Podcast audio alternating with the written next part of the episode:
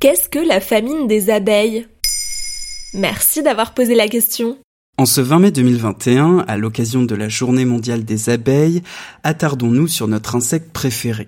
On le sait, les abeilles meurent en nombre à cause des parasites et des pesticides. Ce qu'on sait moins, c'est que les abeilles sont affamées, elles manquent de nourriture. Et nos tentatives de les sauver n'y sont pas pour rien.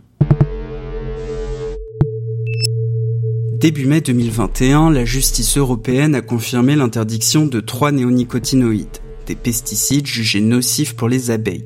Ça fait des années qu'on en entend parler, les abeilles disparaissent à une vitesse inquiétante. Or, pas d'abeilles, pas de pollinisation, pas de fleurs, pas de plantes, pas d'oxygène, pas de nourriture, bref. Les abeilles et les insectes pollinisateurs en général sont essentiels au fonctionnement des écosystèmes dans lesquels on vit. Conscient de ce risque, beaucoup de particuliers ont décidé d'installer des ruches, notamment en ville. Elle serait quand même pas mieux dans la nature? Figure-toi que la ville est un paradis pour les abeilles. Des balcons fleuris, pas de pesticides. Résultat, à Paris par exemple, on trouve des ruches sur le toit du musée d'Orsay, de l'Opéra Garnier et de tout plein d'immeubles. Jusqu'à 20 ruches par kilomètre carré. 10 fois la moyenne nationale. Super, les Parisiens ont sauvé les abeilles. Rien n'est moins certain. Au fil des années, les apiculteurs citadins se sont rendus compte que les abeilles domestiques produisaient moins de miel. En fait, il n'y aurait pas assez de fleurs pour que tout le monde puisse butiner. C'est la famine des abeilles et la compétition bat son plein entre abeilles domestiques et sauvages. Attends, comment c'est? Il y a plusieurs types d'abeilles? L'abeille domestique, celle qu'on connaît le mieux, qu'on élève dans les ruches pour son miel, n'est qu'une des mille espèces d'abeilles.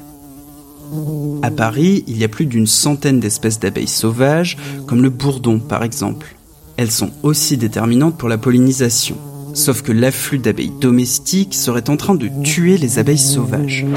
Dans les Yvelines, l'association La Plaine de Versailles a mené une expérience sur 22 000 hectares pendant 3 ans et confirme ce phénomène de famine. D'après les résultats rapportés dans le Parisien, la plus grande cause de mortalité des abeilles ne serait pas les pesticides, mais les carences alimentaires. Les abeilles manquent de fleurs à butiner, en qualité et en quantité, ce qui les expose à un risque de mortalité. Et alors, comment on sauve les abeilles? Certains chercheurs et apiculteurs suggèrent de limiter l'introduction de nouvelles ruches, mais aussi de continuer à végétaliser les villes, semer des fleurs, retarder les tontes de pelouse, en périphérie faire pousser des plantes mellifères riches en pollen et en nectar. Dans les Yvelines, cette stratégie fonctionne. Le niveau de diversité de l'alimentation des abeilles est repassé au-dessus de la moyenne. Et ça bénéficie à tous les insectes pollinisateurs. Voilà ce qu'est la famine des abeilles. Maintenant, vous savez. Un épisode écrit et réalisé par Quentin Tenot. En moins de 3 minutes, nous répondons à votre question. Que voulez-vous savoir? Posez vos questions en commentaire sur les plateformes audio et sur le compte Twitter de Maintenant vous savez.